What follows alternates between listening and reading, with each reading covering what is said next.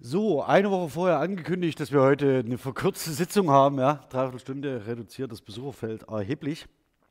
Ich würde Sie ganz herzlich begrüßen in der Vorlesung Konstruktionsgrammatik und zwar zum Thema Sprachwandel, Klammer auf, als Konstruktionswandel. Ähm, die Konstruktionsgrammatik ähm, im historischen Bereich sieht sich einem äh, ähm, Thema ähm, ähm, ausgesetzt, nämlich der sogenannten Grammatikalisierung. Die Grammatikalisierung ist ein Thema, das die germanistische Linguistik schon sehr lange beschäftigt und eng verbunden ist mit dem Namen von Gabriele Diewald.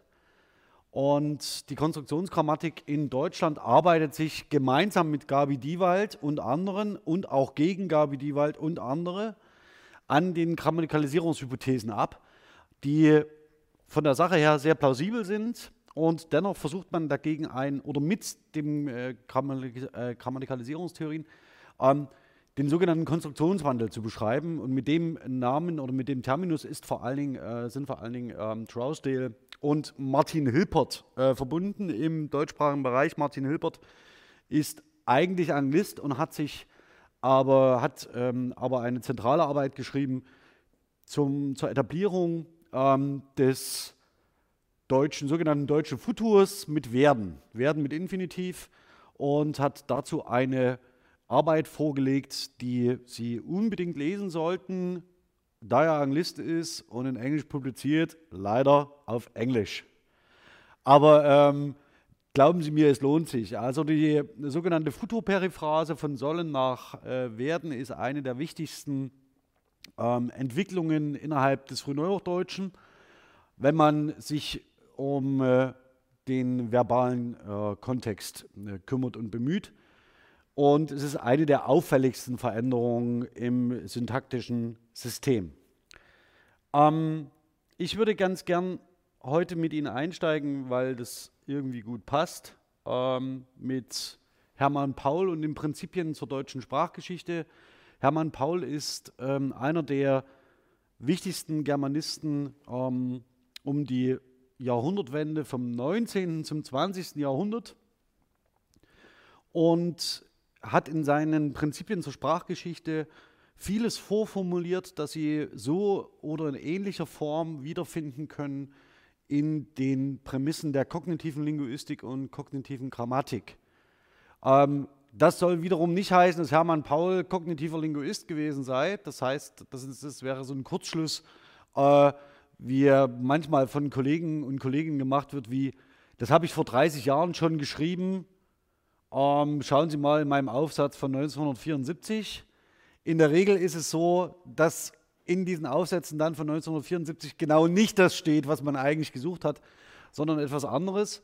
Für Hermann Paul indes ist es so, dass er tatsächlich sehr fein beobachtet hat, wie äh, wir mit einer bestimmten Terminologie an Sprachgeschichte überhaupt herangehen. Und ich möchte Sie ein wenig durch äh, einige der Schlüsselzitate äh, leiten, die für mich und vielleicht auch für Sie heute wichtig sind. Also zunächst einmal, es geht im Wesentlichen darum, dass man, äh, dass er über den Unterschied von deskriptiver und präskriptiver Grammatik spricht. Irgendwie sollte Sie das an die Vorlesung zur Grammatikographie erinnern, ähm, ganz am Anfang ähm, der, der Vorlesung. Und im Wesentlichen geht es darum, dass er eine, diese Deskription an den Sprachgebrauch bindet.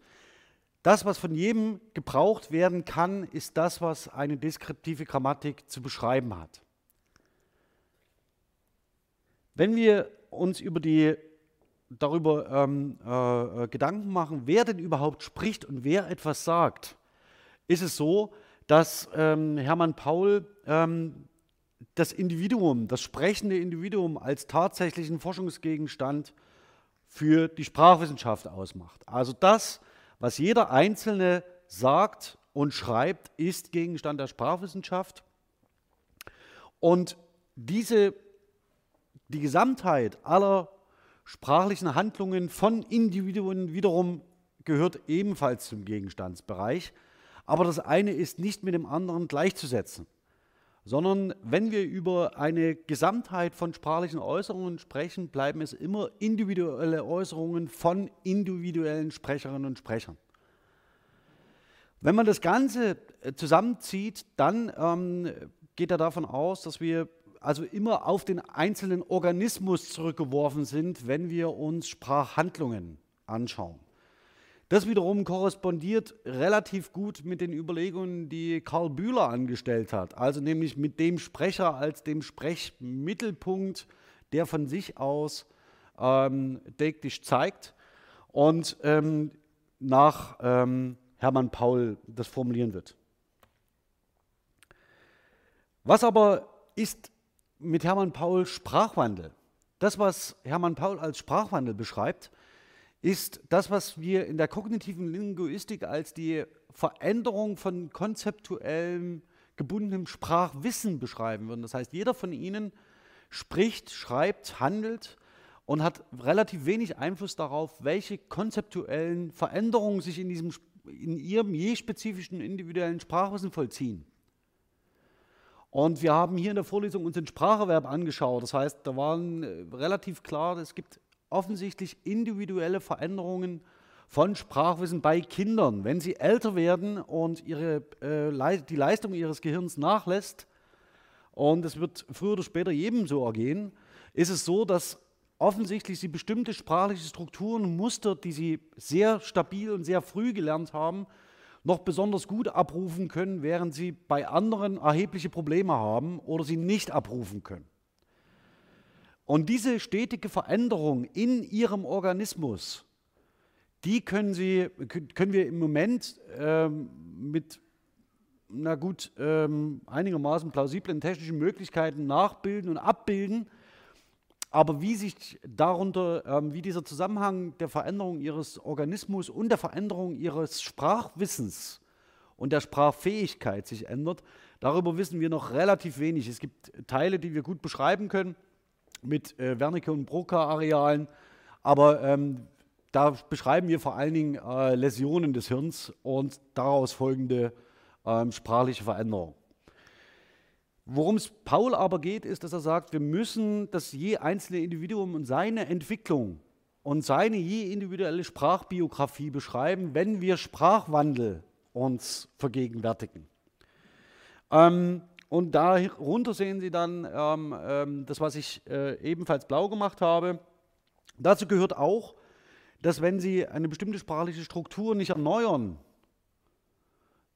sie nach und nach ähm, vergessen wird. Das ist das, was äh, Lengecker später im äh, Entrenchment-Prinzip formulieren wird. Das äh, und zusammenfassen wird und auf den Punkt bringt, ähm, sehen Sie hier bei Hermann Paul schon vorgedacht. Ähm, damit hängt natürlich aber auch zusammen, wenn diese Sprachveränderung, der individuelle Sprachwandel, je spezifisch, individuell, sich für jeden Organismus ändert, dann bleibt er auch an den Organismus gebunden. Soll heißen, wenn sie sterben, ist Schluss mit Wandel. Also dann ist es vorbei. Also das heißt, die sprachliche, Sie selbst sind Träger des sprachlichen, des sprachlichen Wandels.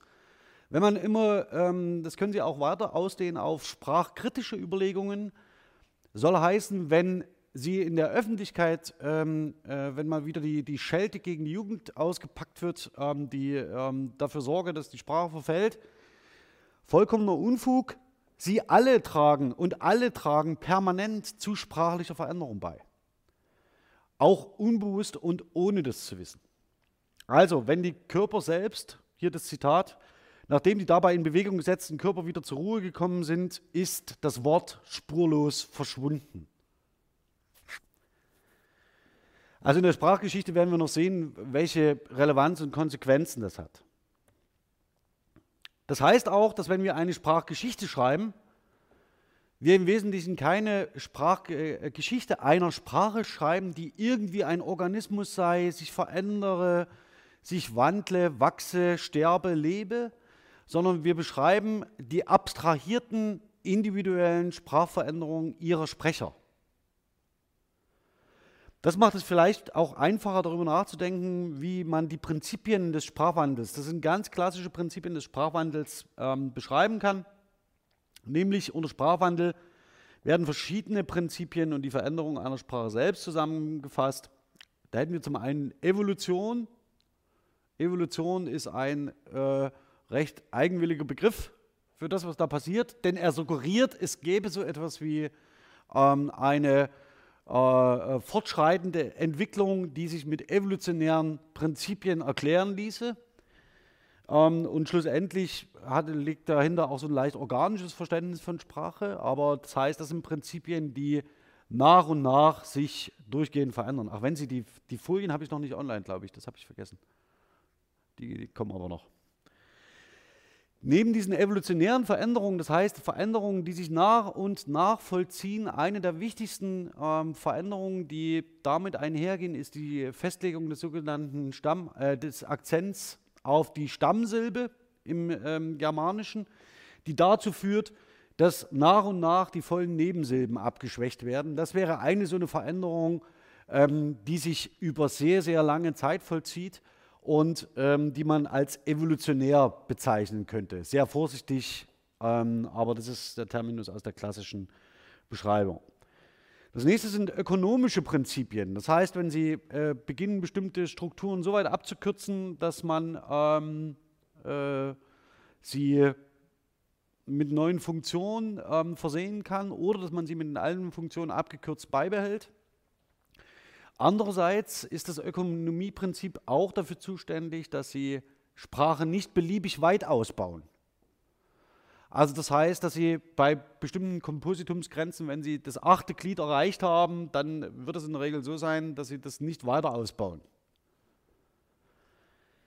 Die Variation, das ist ein äh, Prinzip, das im Wesentlichen sich beobachten lässt, wenn bestimmte Sprecher einer großen Kommunikationsgemeinschaft ähm, doch voneinander zum Beispiel räumlich getrennt sind. Also wenn wir dialektale Unterschiede beschreiben, ist es häufig so, dass zum Beispiel eine geografische Grenze dafür sorgt, dass sie nicht miteinander in Sprachkontakt stehen und sich deswegen unterschiedliche Varianten evolutionär ausbilden können. Das, ähm, die häufigsten Grenzen, wenn Sie soziokulturelle Grenzen in Deutschland sich anschauen, sind nach der Spaltung der römischen Kirche in zwei Konfessionen die Konfessionsunterschiede. Also das heißt, dass zum Beispiel äh, nicht ein Protestant nicht in eine römisch-katholische Familie einheiratet und umgekehrt. Und diese Grenzen, die soziale Grenzen markieren, also die Konfessionszugehörigkeit, die sorgt tatsächlich dafür, dass wir im Westen Deutschlands eine erhebliche Variation auf engstem Raum haben ähm, weil tatsächlich da kein Austausch zwischen der Bevölkerung stattgefunden hat. Ähm, Innovation, das lässt sich leider nicht vermeiden. Menschen spielen gern. Also es gibt den Hang dazu, ähm, bestimmte feste Strukturen zu verändern, kreativ zu sein, mit dem vorgefundenen Material kreativ umzugehen, in der Hoffnung, dass äh, man entweder unterhalten wird oder ein Nutzen daraus erwächst. Dem Menschen reicht in der Regel die Unterhaltung aus. Also das heißt, die Belustigung und der Spaß, die Freude daran, etwas kreativ zu verändern. Und diese innovativen Aspekte, die können jederzeit aufbrechen und ähm, sich erheblich auf den Sprachwandel auswirken. Das ist eine, die benutze ich eigentlich, seitdem ich sie gefunden habe, nur noch. Ja? Also das heißt, eine Darstellung des, äh, ja,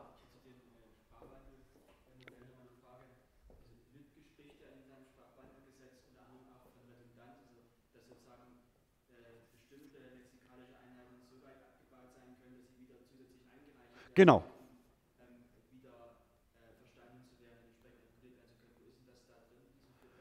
Also in der, das wäre zum Beispiel eines, das man in dem, Problem, in dem, in dem Phänomen der entweder als Variation begreifen kann, also wenn man sagt, okay, es kommt auf eine unterschiedliche Kommunikationsdomäne an, äh, wo zum Beispiel eine neue Bedeutungsanreicherung erfolgt, oder es ist so, dass es im evolutionären Prinzip abgebildet ist. Das heißt, wenn man ähm, zurück nochmal zu dieser Grammatikalisierungshypothese. Da ist es ja so, dass man sagt, es gibt verschiedenen Bedeutungsabbau von sprachlichen Einheiten hin zu Einheiten, die faktisch nur noch eine äh, grammatische Funktion haben. Und dann passiert es aber unter Umständen, dass durch Variation, Innovation oder möglicherweise auch Evolution, da wissen wir aber noch zu wenig, ähm, zu einem erneuten Aufbau und Aufladung kommen kann. Ähm, das schönste Beispiel, was wir hier auch in der Vorlesung schon immer hatten, das ist die, die zuhe Tür. Ja, das ist genau so ein Fall, wo man sagt, okay, es gibt eine Entwicklung von einer Präposition, die eigentlich faktisch nur noch eine ähm, äh, grammatische Funktion hat, ähm, hin zu einem Adjektiv. Und vor allen Dingen dann äh, mit, einem, mit einer neuen, äh, nicht mehr mit einer lokalen Bedeutung, sondern mit einer, mit einer Eigensemantik, ähm, so dass auch ähm, äh, polyseme Strukturen vereindeutigt werden können, vereinheitlicht werden können. Das sind ja alles so eine Sachen, die damit eine Rolle spielen. Das heißt, ähm, wie Bedeutungswandel funktioniert, wie Entlehnungen funktionieren, wie die Inkorporation von Fremdwörtern äh, funktionieren, das sind ja alles Aspekte, die man damit berücksichtigen müsste. Okay. Also mit anderen Worten, man kann es nicht eindeutig sagen. Ja, also es ist wahrscheinlich, es ist nicht das Ökonomieprinzip, aber alle anderen drei Prinzipien können es je nach Fall sein. Ja, einer meiner Lieblingsdarstellungen, der Sprachbaum der indoeuropäischen Sprachen ähm, wie man sich das vorstellt, ja, er tief, in den, äh, tief verwurzelt ähm, und treibt aus, blüht und lebt. Äh, bis auf das Lateinische, das blüht nicht mehr. Ähm, Sie sehen aber, das, was ähm, mir wichtig ist, dass wir, wenn Sie Sprach, mit Sprachgeschichte sich beschäftigen, verwenden wir, kognitionslinguistisch gesprochen, sehr viele Metaphern, die Sprache als lebendiges Lebewesen konzeptualisieren. Also darüber äh, sprechen, wie, wie, lebt Sprache in, ähm, äh, äh, wie lebt Sprache als Organismus. Also Sprache kann verfallen, Sprache kann sterben, Sprache kann aufblühen. Ähm, und das sind alles Organismen, äh, das sind alles ähm, äh, Metaphern, die an die sogenannte Stammbaumtheorie äh, zurückreichen. Das sind so die ersten Beschreibungen, wie man sich vorstellt, wie die Sprachen miteinander in Verwandtschaftsbeziehungen stehen. Ähm, und auch diese äh, Idee, Sprachen seien miteinander verwandt, ähm, deutet darauf hin, dass man irgendwie so ein Familienmodell im Hintergrund hat. Ähm, so einfach ist es aber nicht und auch diejenigen, die über eine Stammbaumtheorie nachgedacht haben, sind nicht davon ausgegangen, dass wir da organische Entitäten haben, die irgendwie genetisches Material weitergeben an andere, sondern es ist tatsächlich so, dass also Hermann Paul ist einer dieser Vertreter und Sie haben vorhin schon gesehen, die wissen schon sehr genau, was Individuen sind und was äh, äh, Kollektive von Sprechern sind. Woraus mir aber ankommt, ist, dass wir mm, in äh, unserer Sprachfamilie, Sie müssen, äh, suggerieren Sie mir mal bitte, wenn Sie von Sprachgeschichte nicht so viel verstehen, dass das, was ich sage, nicht verhallt. Also wenn Sie irgendwo nicht mitkommen oder eine Nachfrage haben, fragen Sie bitte. Ja, ich bin auch gern bereit, einen Exkurs in die Sprachgeschichte des Deutschen zu machen, falls es notwendig ist, ähm, damit wir uns über Sprachwandel unterhalten können. Sonst äh, bringt das nichts. Okay, also das, was wir im Wesentlichen, das, was Sie hier schematisch dargestellt sehen, sind die Sprachfamilien unserer Erde. Entscheidend für sie ist nicht, ähm, äh, die, sind nicht die Sprachen ähm, auf dem Kontinent Afrika und auch nicht die asiatischen Sprachen, ähm, auch nicht die Turksprachen, sondern dieser etwas apfelgrüne Bereich. Das in, dieser Apfelgrün, in diesem apfelgrünen Bereich sehen Sie die Sprachen, die im weitesten Sinne mit dem Deutschen verwandt sind über das Indoeuropäische. Und die nordseegermanischen Sprachen, vor allem voran das Englische, ähm, ist, steht typologisch relativ nah am Deutschen und dessen Ausbreitung, darüber muss ich glaube ich nicht reden. Das heißt, wenn wir über Sprachtypologie noch in der Vorlesung sprechen werden, werden wir uns hier vor allen Dingen auf die germanischen Sprachen konzentrieren, ähm, da mir das am nächsten liegt. Vielleicht das Russische noch, ich weiß es noch nicht. Aber erstmal nur Germanisch. Okay, das sollten Sie alle kennen.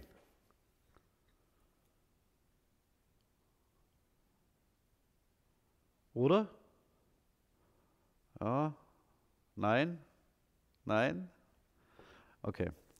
Ähm, das, was Sie sehen hier, sind, ist unterschiedliches Beispielmaterial ähm, gemeinsamen Wortschatzes dieser indoeuropäischen Sprachfamilie in unterschiedlichen Sprachstadien. Ähm, wenn man von einer Sukzession ausgeht, das heißt von einer Entwicklung hin zum Deutschen, dann könnte man das so skizzieren, dass man sagt, ja, wir haben das Altindische, das äh, man äh, identifiziert hat äh, im Sanskrit äh, und stellte fest, innerhalb der historisch vergleichenden Sprachwissenschaft, huch, das weist ja erhebliche Gemeinsamkeiten mit dem Altgriechischen und Lateinischen auf. Ähm, und daneben sehen Sie das Gotische und daneben das Althochdeutsche. Ich frage jetzt nicht, ob Sie wissen, wann, in welchen zeitlichen Dimensionen wir uns gerade bewegen. Ähm, ich sage es mal so, das Altindische, Altgriechische und das Lateinische steht für eine Gruppe von Sprachen, die im Wesentlichen, aus denen man im Wesentlichen so etwas wie ein gemeinsames Indoeuropäisch rekonstruieren kann. Ich darf Sie hinweisen auf Vater in der ersten Zeile. Sie sehen äh, Pita, Pater und Pater als lexikalische Einheiten, die offensichtlich sehr nah aneinander stehen. Und dann gibt es eine entscheidende ähm, Entwicklung hin zum Gotischen, das aus Pater oder Pater äh, Vater wird. Zwischen dem, was dem sprachlichen Zustand vorher und dem, was dann in Gotisch Vater heißt, liegt die sogenannte erste germanische Lautverschiebung. Dann schauen wir weiter, nicht zu Vater, sondern zu äh, Bruder, sehen Sie weiter unten im Althochdeutschen, von Prosa. Ähm, und zwischen diesen beiden Sprachstufen liegt die zweite Lautverschiebung, also die hochdeutsche Lautverschiebung zum Deutschen hin.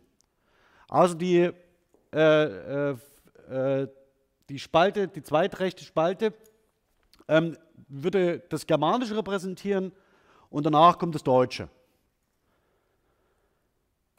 In dem Bereich bewegen wir uns jetzt. Ganz kurz zur, ähm, zu den Sprachstufen des Deutschen generell ähm, ist es so, dass wir das Indoeuropäische haben. Ähm, das ist im weitesten Sinne, können wir das nur noch rekonstruieren.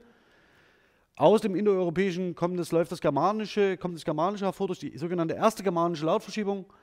Dann haben wir die zweite Lautverschiebung, die hochdeutsche Lautverschiebung zu dem, was Sie hier im Studium mutmaßlich gelernt haben also zum Althochdeutschen, zum Mittelhochdeutschen, zum Frühneuhochdeutschen.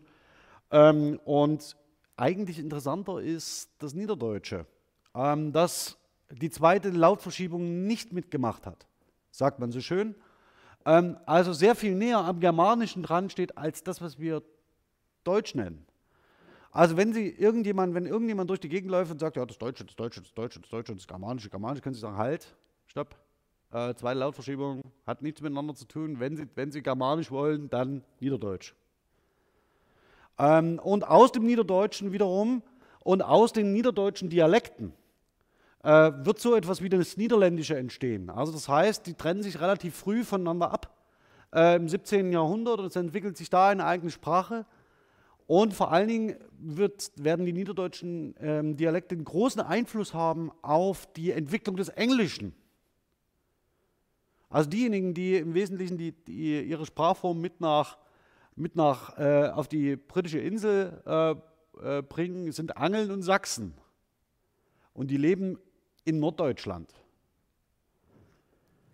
Okay, also das heißt, eine gute Sprachgeschichte sollte bestenfalls diese beiden Aspekte nicht so weit voneinander wegrücken, ähm, wie man es gemeinhin tut in Mitteldeutschland, sondern sie sollte eher zeigen, wo die Gemeinsamkeiten ähm, und die Differenzen zwischen diesen beiden. Ähm, ja, manche sagen Sprachen, ja, also die rechnen das, Alte, das Niederdeutsche nicht zum Deutschen. Ähm, davon halte ich im Übrigen nicht sehr viel. Ja, okay. Also das, was wir, was können wir denn historisch konstruktionsgrammatisch jetzt mit diesen Befunden machen? Das heißt, wenn wir uns darüber Gedanken machen, wir bleiben jetzt mal beim, beim Deutschen und beim Niederdeutschen, also beim Hochdeutschen oder Oberdeutschen und beim Niederdeutschen. Wir gehen jetzt nicht, auf, nicht aufs, zwingend aufs Germanische ein, sondern für sie ist das Deutsche eigentlich relevant. Was kann eine historische Konstruktionsgrammatik tun? Welche Interessen kann sie entwickeln? Zunächst einmal kann sie sich fragen, welche Konstruktionen entstehen denn überhaupt? Was sind so die typischen Konstruktionen, die entstehen können? Ähm, für das Deutsche ist das eigentlich relativ einfach. Es ist so, dass durch die sogenannte Nebensilbenabschwächung, also das heißt den Abbau der, des, der Vollvokale in den Nebensilben, so ziemlich alle flexionsmorphologischen Spezifikationen verloren gehen oder abgebaut werden. Sie haben keine Relevanz mehr oder sie sind nicht mehr äh, unterscheidbar. Und das führt dazu, dass wir zum Beispiel im äh, verbalen Paradigma ähm, auf einmal Tempusformenbildungen haben, die zusammengesetzt sind mit sogenannten Hilfsverben. Haben, sein, werden. Dann haben wir ein komplettes Modalsystem mit sollen, können, müssen, dürfen, mögen und so weiter. Und die werden immer weiter ausgebaut. Das heißt, diese äh, zusammengesetzten Formen, wie sie zum Beispiel für das Lateinische oder das Russische typisch sind, werden nach und nach abgebaut und es werden ähm, analytische Formen aufgebaut. Das ist eine der wichtigsten Konsequenzen ähm, aus der Nebensilbenabschwächung und daran können Sie Konstruktionalisierung beschreiben, wenn Sie sich fragen zum Beispiel, wie bildet das Althochdeutsche ein Perfekt? Und ist unsere Kategorie von Perfekt für das Althochdeutsche adäquat? Das wären so zwei typische Fragen. Ja, also wie entwickelt sich sowas? Wie entwickelt sich sowas wie ein Partizip? Wo kommt das her?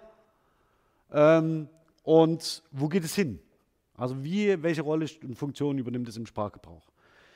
Das wäre zum Beispiel eine Frage für den Wandel von grammatischen Konstruktionen. Also das Perfektpartizip ist, hat nicht immer die Funktion gehabt, die wir ihm heute zuweisen und auch das äh, Präsenspartizip nicht.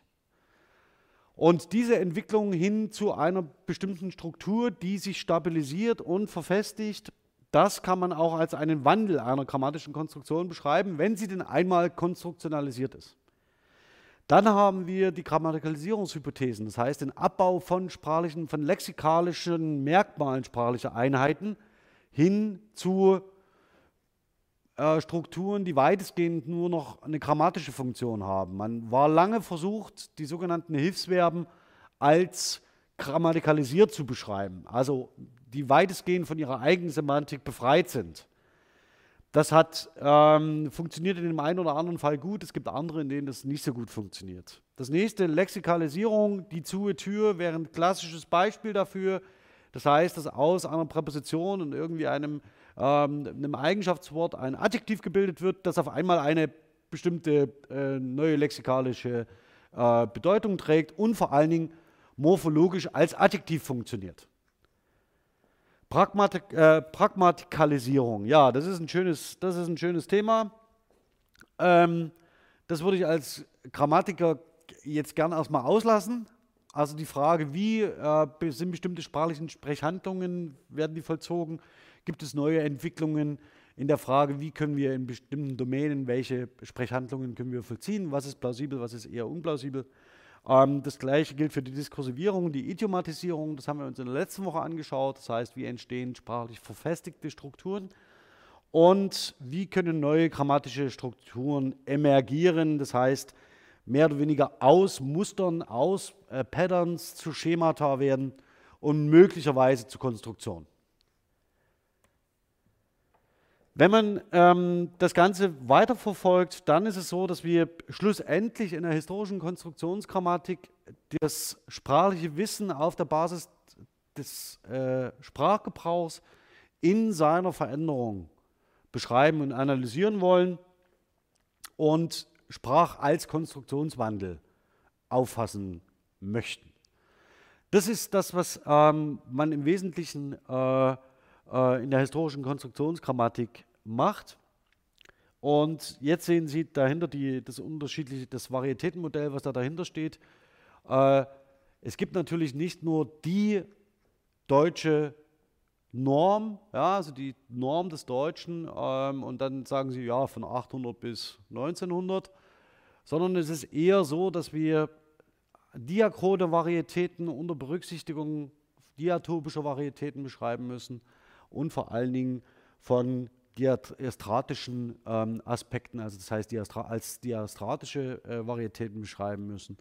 Das beste Beispiel, eines der besten Beispiele hierfür ist vielleicht das sogenannte Libysche, also die libysche Handelssprache. Das ist eine, ist eine mittelniederdeutsche Varietät, die im Wesentlichen der Stadtsprache Lübecks entspricht. Jetzt ist es allerdings so, dass zur Hansezeit Lübeck als der Mittelpunkt der, der deutschen Hanse erhebliches wirtschaftliches Gewicht hat und natürlich auch sehr reich drucken kann, zahlreiche Verbindungen im Baltikum unterhält und sich so die mittelniederdeutsche Sprache, also eigentlich das Libysche, in Variation im kompletten Baltikum als Verkehrsvarietät ausbreitet. Und das können Sie ohne diastratische, die Berücksichtigung diastratischer Aspekte ähm, äh, überhaupt nicht beschreiben und erfassen. Deswegen brauchen wir das als Kategorie. Mediale Erscheinungsform von Sprache meint schlicht mündlich, schriftlich. So, zur Literatur, die ich empfehle. Das ist also ein Ausschnitt. Wenn Sie sich damit beschäftigen wollen, dann ähm, darf der Name Gabriele Diewald nicht fehlen, ähm, wenn Sie äh, sich innerhalb der germanistischen Linguistik bewegen. Äh, Graham Rousdale wäre noch, ähm, wäre noch zu nennen. Und zum Schluss diese Sammelband zur diachronen äh, Konstruktionsgrammatik ähm, mit einem Herausgeberkollegium, äh, unter anderem äh, mit äh, Johanna und, und Elena, äh, Elena Smirnova, genau, ähm, das sollte ich schon dazu sagen, äh, die im Moment äh, Kollegin von Martin Hilbert in Neuchâtel ist. Äh, also das kann ich wirklich empfehlen, dass Sie sich diese, diesen Band anschauen, wenn Sie sich für den historischen Konstruktionswandel interessieren. Ich muss ein bisschen auf die Uhr schauen, aber das passt. So, kommen wir mal zu dem Gegenstand zurück. Ich würde Sie jetzt gern noch durch äh, bestimmte Forschungsgebiete, Ihnen bestimmte Forschungsgebiete zeigen, ähm, die für die historische Konstruktionsgrammatik äh, relevant geworden sind. Und ich würde gern beginnen mit den äh, generellen äh, Beobachtungen dazu, was man in der historischen Gram äh, Konstruktionsgrammatik untersucht. Es ist so, dass der Konstruktion Wandel, also zum Beispiel Östmann Fried ist, ähm, oder Fried ist hier, Miriam Fried ist hier äh, zu nennen, mit einer diachronen, gebrauchsbasierten Konstruktionsgrammatik ähm, zu kombinieren. Ähm, dafür steht der Name Trousdale. Also das heißt, sobald Sie im angloamerikanischen Raum sich bewegen oder sagen wir so, alles was nordseegermanische Sprachen betrifft, dann schauen Sie bitte zuerst äh, in die Arbeiten von Trousdale. Ähm, das, was im Wesentlichen für diese, äh, was man so generell beobachten kann, welche Interessengebiete eine historische Konstruktionsgrammatik entwickelt, dann ist man sehr sch schnell bei sogenannten Hilfsverbkonstruktionen. Also das, was im Sprachwandel aus evolutionären Gründen, ah, ich mag das Wort nicht, ähm, aus evolutionären Gründen äh, nach der Nebensilbenabsprechung die Folge ist. Also dass man aus einem synthetischen Sprachbau zu einem analytischen kommt. Das ist für die nordseegermanischen Sprachen offenbar das entscheidende Thema in Bezug auf den Konstruktionswandel, das heißt Copula, Tempus und Passivkonstruktion. Im Englischen vor allen Dingen hier und dann auch komparativ zu älteren deutschen Varietäten und zum Gotischen. Ja, also das heißt, selbst die Brücke schlägt man noch. Ähm, und Sie sehen hier, dass äh, das sind zwei, betrifft zwei Aufsätze zum Beispiel in einem Sammelband, der herausgegeben ist von Gabi Diewald.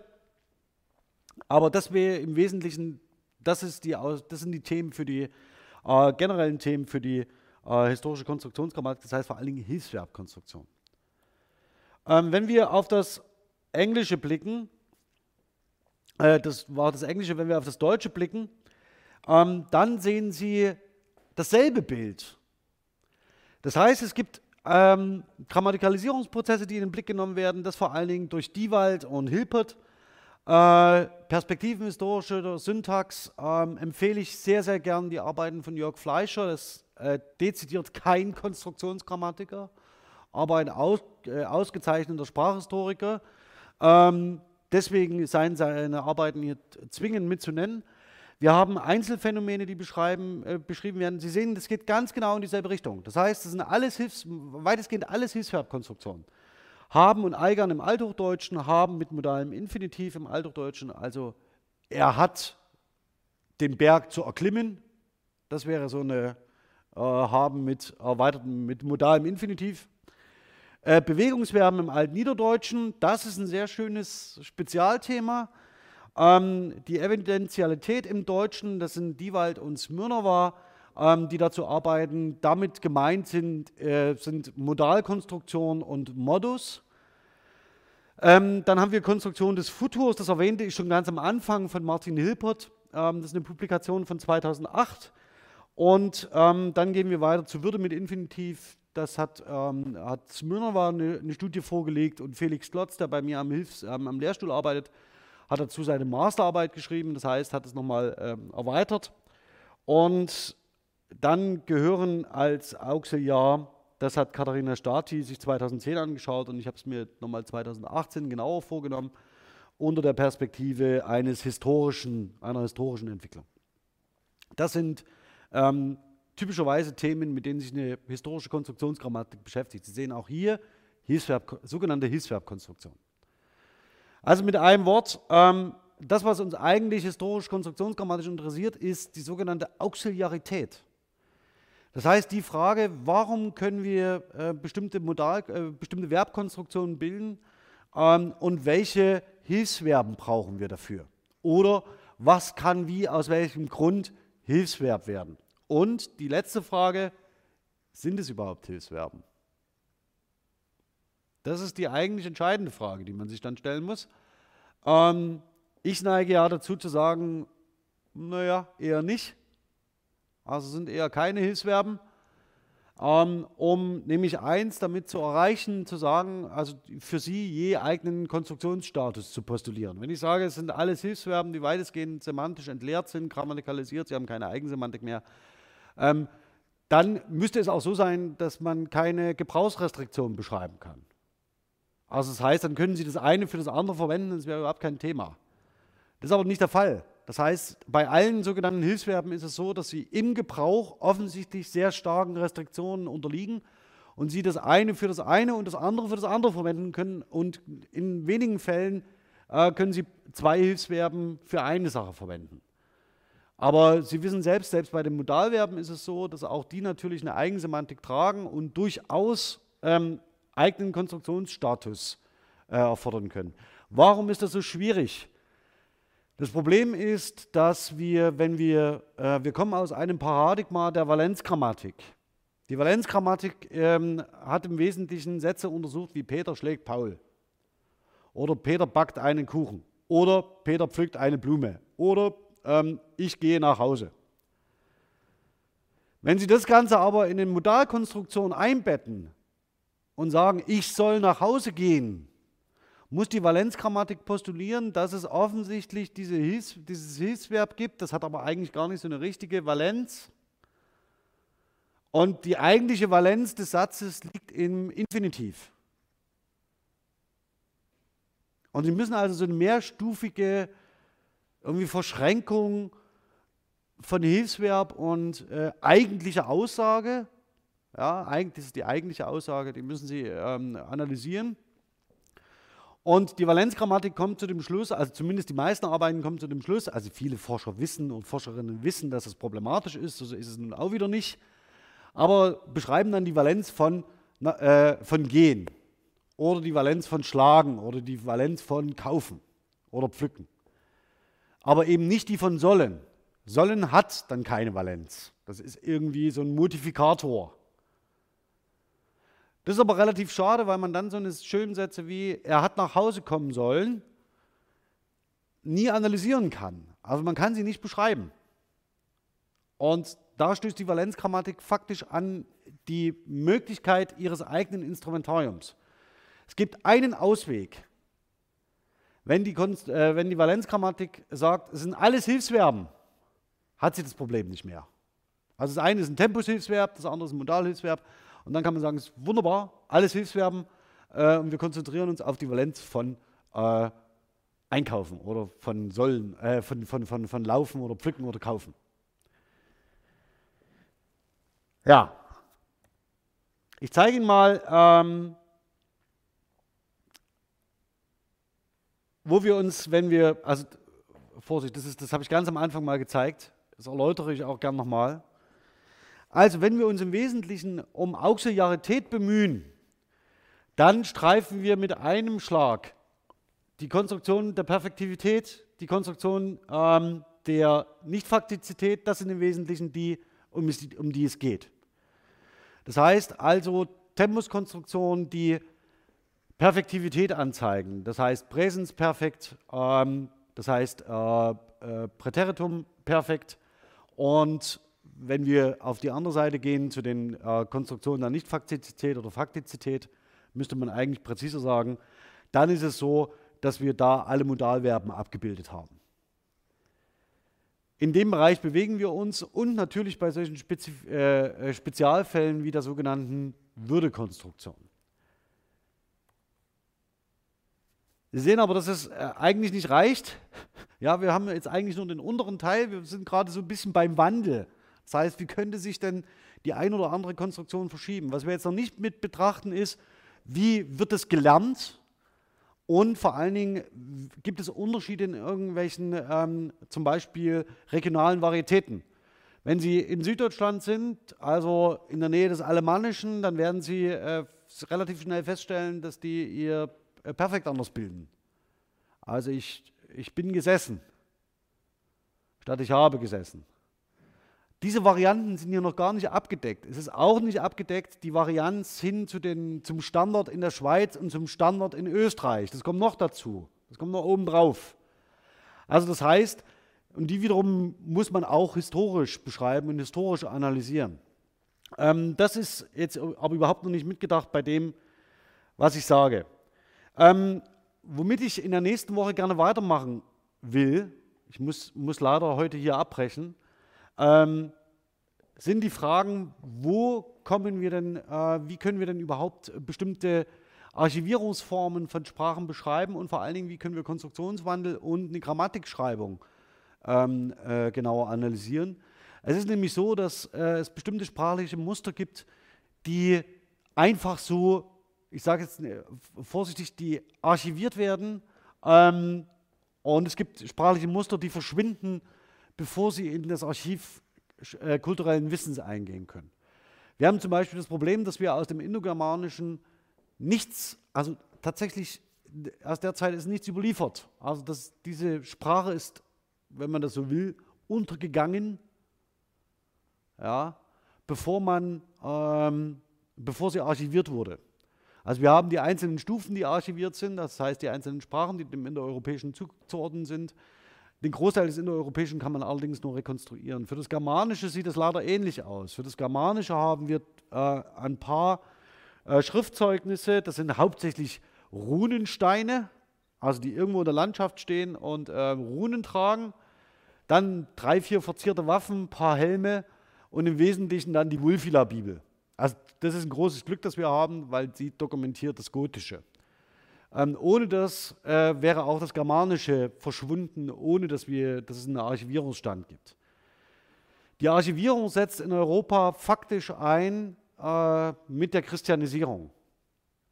Also das heißt, mit der Christianisierung, die von Rom ausgeht, setzt auch in äh, nördlich der Alpen und östlich des Rheins die Schriftlichkeit ein. Ähm, und das hat zur Folge, dass ähm, wir ab dem Zeitpunkt eine relativ stabile Dokumentation haben, was das Deutsche angeht, was das Deutsche anbetrifft. Für das Niederdeutsche haben wir nochmal eine Verzögerung, da sich die Sachsen so hartnäckig Karl widersetzt haben. Also da ist, erfolgt die Christianisierung einfach ein bisschen später. Ähm, und dann ist es so, dass wir ab dem Zeitpunkt sprachliche Formen äh, beschreiben und vor allen Dingen auch Konstruktion, äh, Konstruktionswandel beschreiben können. Ähm, ansonsten fällt es schwer, wenn wir zum Beispiel nicht so eine Zeugnisse aus dem Germanischen haben, also das, wenn man das Gotische äh, dazuzählen mag, wie die Wulfila-Bibel, die ist wirklich äh, ein Glücksfall für die Sprachgeschichtsforschung. So, hier muss ich abbrechen. Ähm, vielen Dank für die äh, äh, Geduld und vor allen Dingen für das Verständnis, dass ich noch einen anderen Termin wahrnehmen muss. Und wir sehen uns dann nächste Woche. Ich setze an dem Punkt wieder an. Wenn Sie in der Zwischenzeit das Gefühl haben, ich sollte mehr über Sprachgeschichte Ihnen vermitteln oder das Althochdeutsch oder das Germanische oder irgendwas in der Richtung, geben Sie mir ein Zeichen bitte. Es gibt nicht viele Gelegenheiten im Studium, das nochmal ähm, aufzufrischen. Bin aber gern dazu bereit, wenn Sie mir ein entsprechendes Zeichen geben. Also bis dahin und bis zum nächsten Mal.